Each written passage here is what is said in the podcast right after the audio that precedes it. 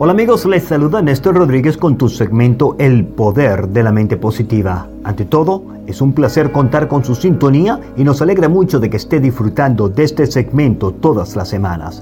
Gracias por su apoyo a través de la 1600 AM en Massachusetts y en el mundo entero con la aplicación La Patrona Radio. Y ahora también nos puedes escuchar a través de Spotify Podcast con el nombre El Poder de la Mente Positiva.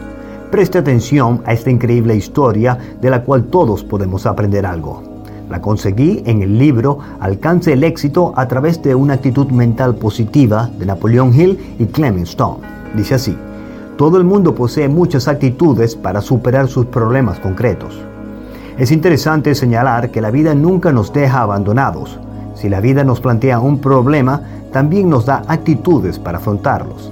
Tal vez usted opine que la mala salud es un obstáculo muy difícil de superar.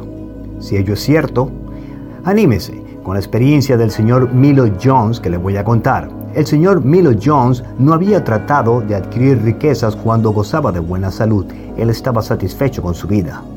Entonces se enfermó.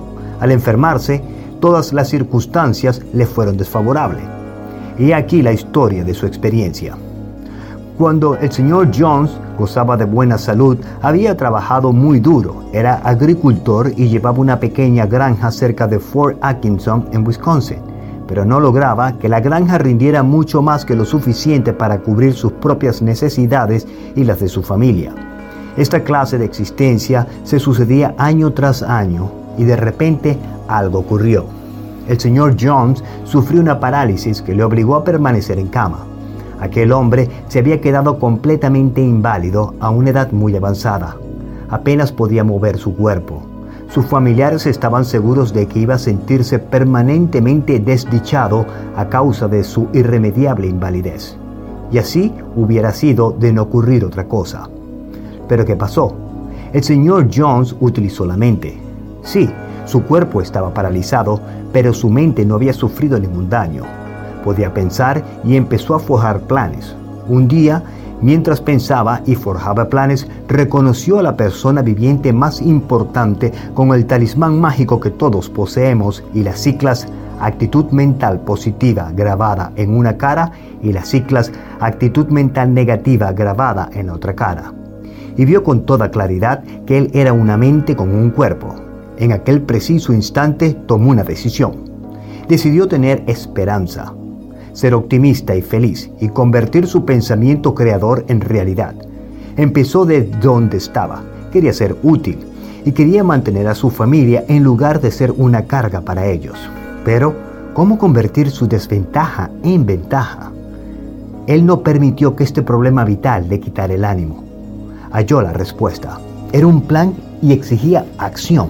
El señor Jones entró mentalmente en acción les reveló el plan a los componentes de su familia. Ya no puedo trabajar con mis manos, empezó diciéndoles.